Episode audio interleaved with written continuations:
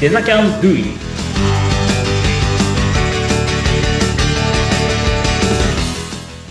デザインキャンパスの浜野です。アシスタント役の相本幸子です。浜野さん、今回もよろしくお願いします。はい、よろしくお願いします。さあ、今回も素敵なスペシャルゲストをお迎えしております。山下さん、一言自己紹介頂戴できますかはい、えー株式会社 KY&KS というところの代表取締役をしております山下太郎と申します。よろしくお願いします。山下さん、よろしくお願いいたします。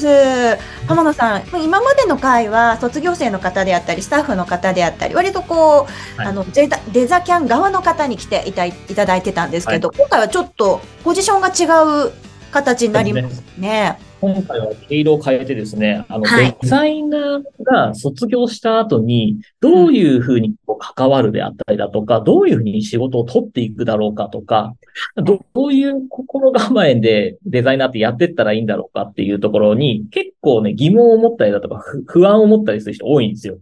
なんで、そういう人たちを、少しでもですね、あの、こういう視点でこういうやり方をすることによって、そういったところが解決できるんですよ、みたいなところがお伝えできたらなというふうには思っています。はいなるほど。あのー、多分皆さん気になってるところが お話伺えるんじゃないかと思うんですけれども、あの、山下さんは業種的には、あの、ウェブのどのあたりを担ってらっしゃるんですかそうですね、今、うちの会社では、うまあ、んもともとウェブの制作会社で、うんランディングページの制作を専門とした制作会社として立ち上げたというのが実はきっかけで、へえ。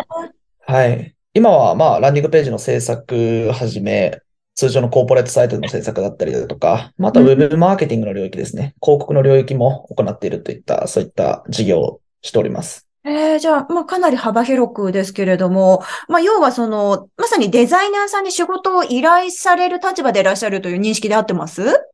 おっしゃる通りです。ああ、すごい。もうまさにね、あの、これからデザイナーになりたいという方は、話聞きたいっていうね、ゲストに来ていただいてるわけなんですけど、じゃあまず、あの、山下さんが今の会社を立ち上げられるまでの、これまでの経緯、もともと、あの、ウェブ業界に入られてたんですかいや、全く違うところにおりまして、うん。で、実際この会社を立ち上げたのが、2021年の1月とかだったんですけど、はい。当時はい、僕自身が、えー年齢で言うと19の頃でうん、で、それまで、まあ、高校卒業して大学生になってから、はい。まあ、いわゆるその営業みたいなことをずっとやってまして、うん。まあ、いわゆるその人材の営業とか、不動産の営業とか、はい。いわゆるその、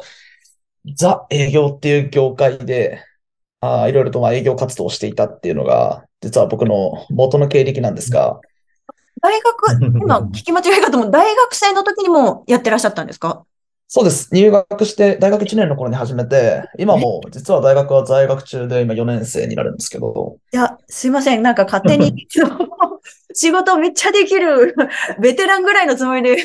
なんか、いやいやいや、そうなんです新か米。で大変恐縮なんですけど、ええ、とんでもない。びっくりするぐらい、しっかりしてらっしゃいますね。いやいやいやそそううだからびっくりしち ゃった。え会えった時びっくりしましたけどね。うんえうんすごい。 優秀なんですね。なるほど。じゃあ、今現在も大学で、じゃあ、な、何学科ですか一応経済を勉強してるんですけど、まあ仕事に生かされてるかと言われたら、あんまり生かされてないっていうのは結構リアルなところかもしれないです。それ大丈夫ですかここで言っちゃって。ああんまり言わない方が良かったかもしれないです。 えーそうあ、じゃあもう、学生で起業されたっていう形ですよね。そうですね。うんおっしゃる通りです。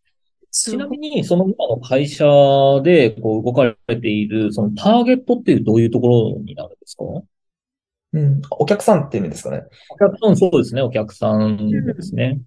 お客さんは結構バラバラっちゃバラバラではあるんですが、まあ本当中小企業から大企業までいて、中小企業とかだと、まあいわゆるな、なぜかそのスクール業界みたいなところがすごく多くて、ええまあそれこそ、あのーえーウェブだったりとか、そのデジタルマーケティングの、まあ、オンラインスクールみたいなところの集客もしてますし、普通の学習塾とかスイミングスクールみたいなところもいますし、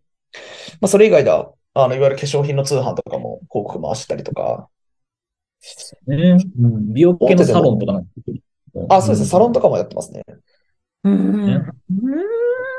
うんすごい。じゃあもう、すでにいろんなクライアント、いろんなジャンルのね、クライアントがいらっしゃるわけなんですけれども、はいあの、どう、どういう感じでお仕事を獲得されているんですかそうですね。うーん、まあ、大きく集客の柱みたいなのが2つあって、はい。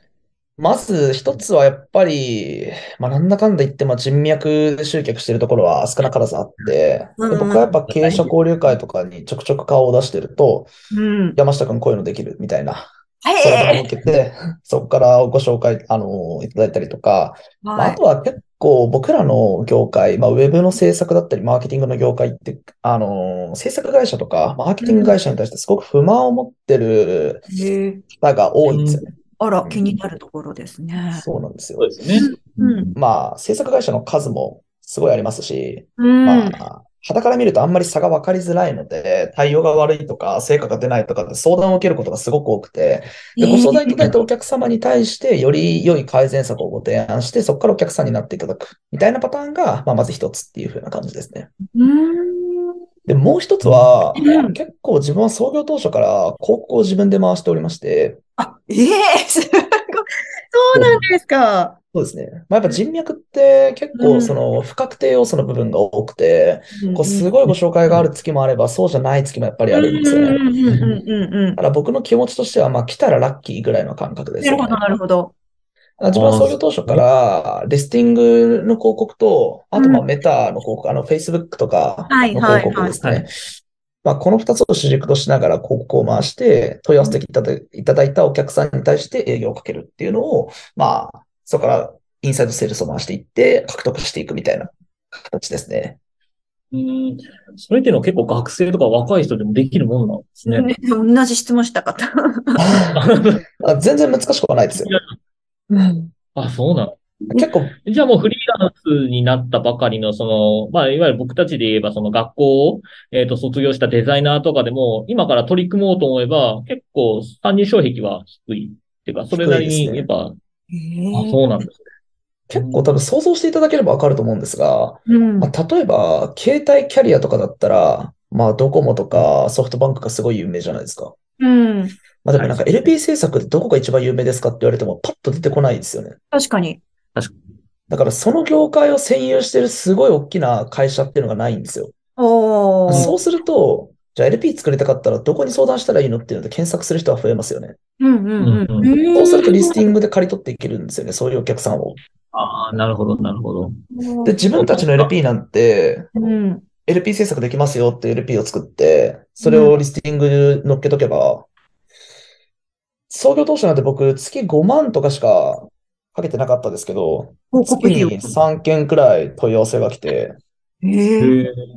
で、もともと営業やってたもんですから、あーはいやっぱそのクロージング率はすごい高くて、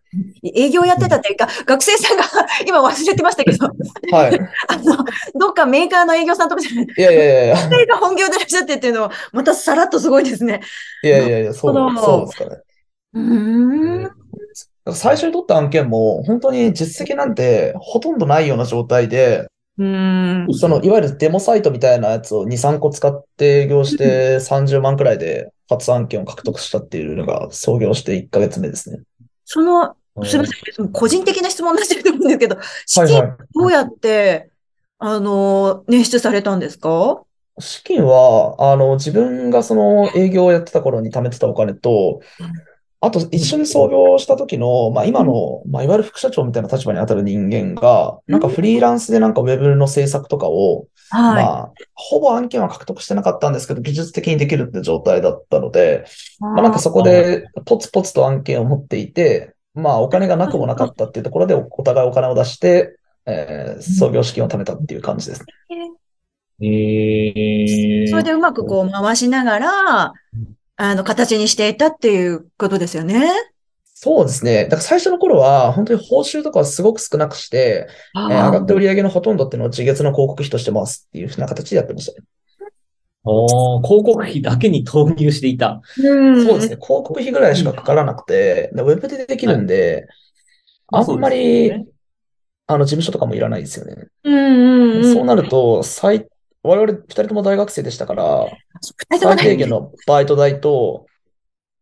次の月の広告費があれば、うん少しずつ拡大していけるかなと思って、そういった形で創業からずっとやってます。ちなみに今、広告費って、まあ、今3期目なんですかね。 3 4期期目目でなんすね、今。ですね。3期目になって、まあ大体広告費って最初まあ5万円でお話ししましたけど、はい今もっとかけてる。どんどんどんどん膨らませて。やっぱすごい集まる月もあれば集まらない月もあるので、その検索ボリュームとかを見ながら分けてるんですが、まあ、大体今だと15万から、まあ多い時で4、50万ぐらい1ヶ月でかけてますね。うんうんそれなりにちゃんと成果が出るからこそ、それを続けてるっていう感じなんですおっしゃる通り。りですね。あーすごいな、それ は。えー我々の経験だと、だいたい CPA2 万から3万ぐらいで1案件、あのうー、ん相談が来るので、まあ、クロージングした時の単価で言っても、まあ、3万から5万ぐらいの間に収まるかなっていう感じなんですよね。ちょっと全然決してあー C- CP っていうのは、あの、ああ、あのー、1回の問い合わせにかかるお金ですね。ああ、なるほ例えばど。 CPA3 万だったら30万かけた時に10件問い合わせが来るっていうなるほど、なるほほど。うん、はあ、はあ、はあ、はあ。一件あたりの費用対効果みたいなもんですね。うんうんおっしゃる通りです。うーん。いや、すごい。ゆあのー、浜野さんとはどういうご関係なんですかって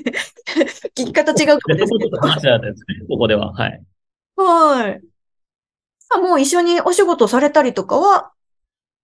していいる。や、まだね、実はしたことないんですよ。ただ、ちょっと経営者の会で、ちょっとお知り合いになって、それで、まあちょっとその仕事の取り方とかっていうのがうんうんうん、まあ僕も含めて全然まだまだなんですけど、いやいいや、やどういう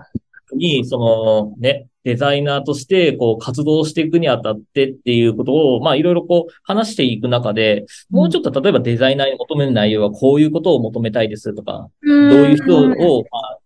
じどういう実績があれば、まあ、仕事を振りやすいとかっていうのは、まあ、いわゆるその仕事を取るもそうですし、あとは仕事をこう、振る相手としても、まあ、こういう考え方あるよね、みたいな話し方を、まあ、こう、ばーっと二人でしてたときに、あうん、これってもしかしたら、この話できるんじゃねえかってああ、ななっるて、ほど、なる ほど。なってもう流れで、勢いで来ちゃってます。なるほど。 いへただーこれは絶対に、その、デザイナーの勉強、学校とかだけでは多分学べないところなんですよ。へマーケティングだったりだとか、そのいわゆる営業の知識だったり、切り口だったり、考え方だったりするので、だからそういったものも今のデザイナーっていうのは、まあ、ね、デザイナーがいろんなところに今こう、こう結構なんていうのかな、あの、飽和状態になってる中で、やっぱこうう、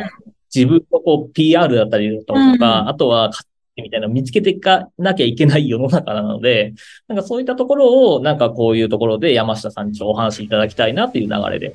ーお呼びしたっていうのが経緯です。そうはいちょっそのデザイナーにどうやってねお仕事振ってらっしゃるかとかっていう具体的なお話は次回にねあの聞いていきたいと思うんですけれどもお時間あっという間ですがやってまいりました山下さん面白いお話聞かせていただきました次回以降もまたご出演よろしくお願いしますよろしくお願いします。それではここまでとなりますお二人ともありがとうございましたはい、ありがとうございまありがとうございました。